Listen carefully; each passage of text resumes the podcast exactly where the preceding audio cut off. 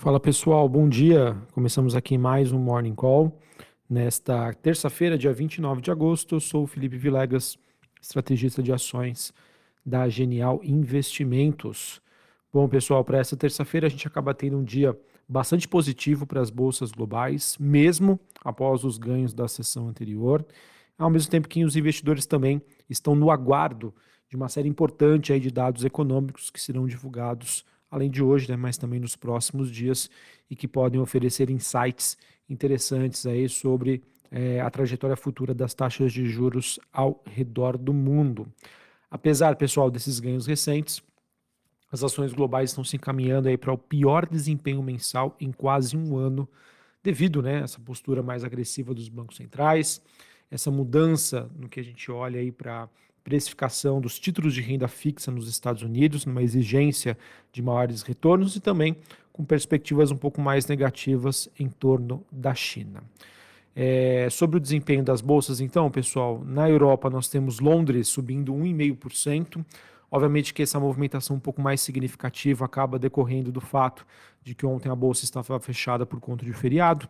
Paris, na França, subindo 0,38%. Frankfurt, na Alemanha, alta de 0,44%. Na Europa, aí, destaque para os setores de mineração e setor imobiliário que acabam liderando esses movimentos de ganho.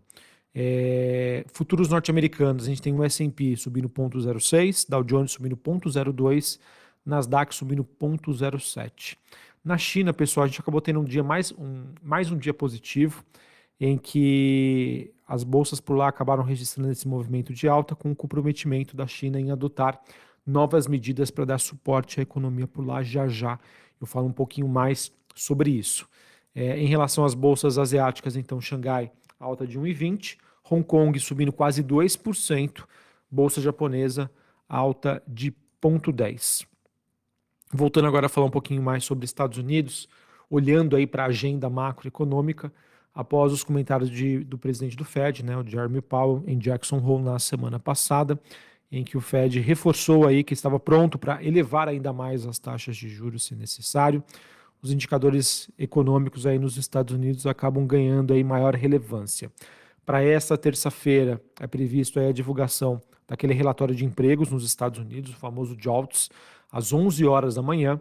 É, expectativa é de 9,5 milhões de vagas de trabalho em aberto ao mesmo tempo que no mesmo horário teremos a divulgação também dos do indicadores de confiança do consumidor para o mês de agosto, tá? Então são dois dados importantes para o mercado entender aí como está a temperatura da economia norte-americana.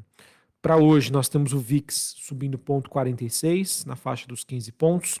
Dólar index DXY se fortalecendo, mas uma alta bastante leve, 0,03 a 104,09. Taxa de juros de 10 anos nos Estados Unidos caindo 0,09 a 4,21. Bitcoin praticamente no 0 a 0, uma alta leve, 0,11, permanecendo ali na faixa próxima dos 26 mil dólares a unidade.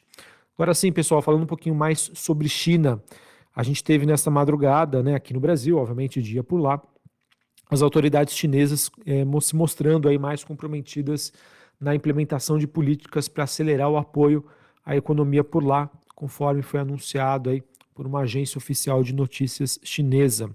É, no caso, pessoal, que nós tivemos recentemente é que os principais bancos da China estão considerando aí novos cortes nas taxas de juros como um meio aí de tentar impulsionar o crescimento econômico, tá? É, então isso obviamente acabou repercutindo bem nas bolsas por lá e está repercutindo também é, em outras ações é, globais dos mesmos setores, tá? Não necessariamente isso impactou aí todas as commodities, como por exemplo o minério de ferro, né, que acaba apresentando um movimento de queda, 1,3, depois de uma semana anterior bastante positiva. Contudo, a gente tem aí os metais industriais negociados na Bolsa de Londres, a gente tem o cobre subindo 0,70, níquel caindo 0,32, tá? É, no caso, olhando também para o petróleo, a gente tem aí o petróleo é, é, no caso, é engatando a sua quarta alta consecutiva.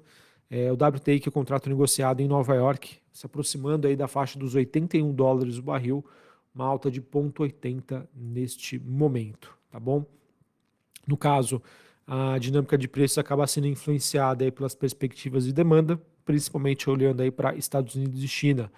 dois dos principais consumidores de petróleo no mundo. Beleza, pessoal? Então, essas são as mov principais movimentações globais. Um dia bastante mais positivo aí para as bolsas como um todo. Acredito que isso também seja refletido aí na bolsa brasileira, dando continuidade ao movimento de alta que a gente acabou observando ontem.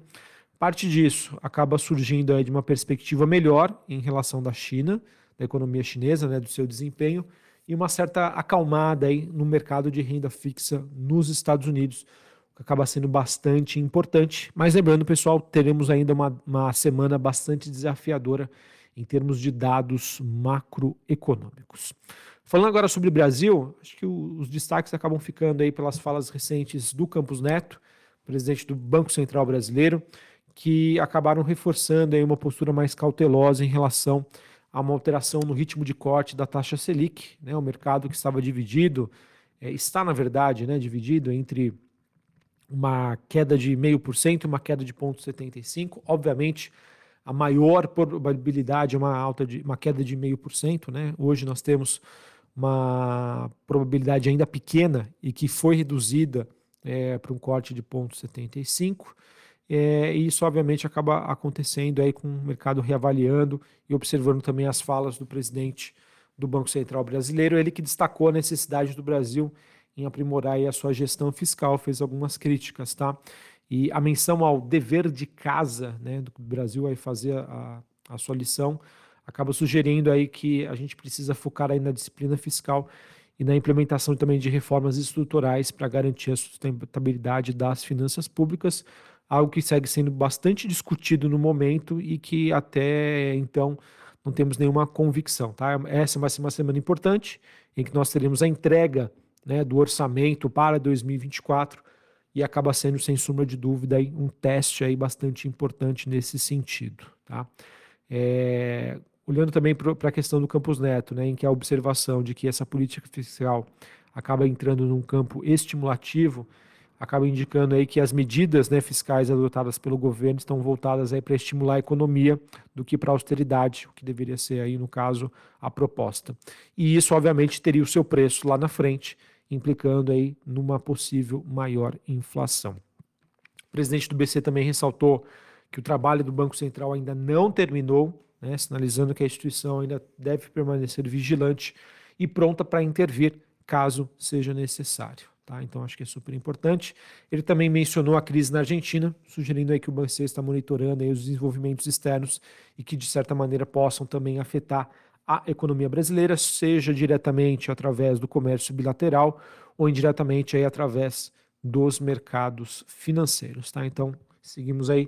Tem uma grande novidade, pessoal, mas o mercado aí, na minha opinião, segue né, no radar essa questão envolvendo a entrega do orçamento fiscal para essa semana.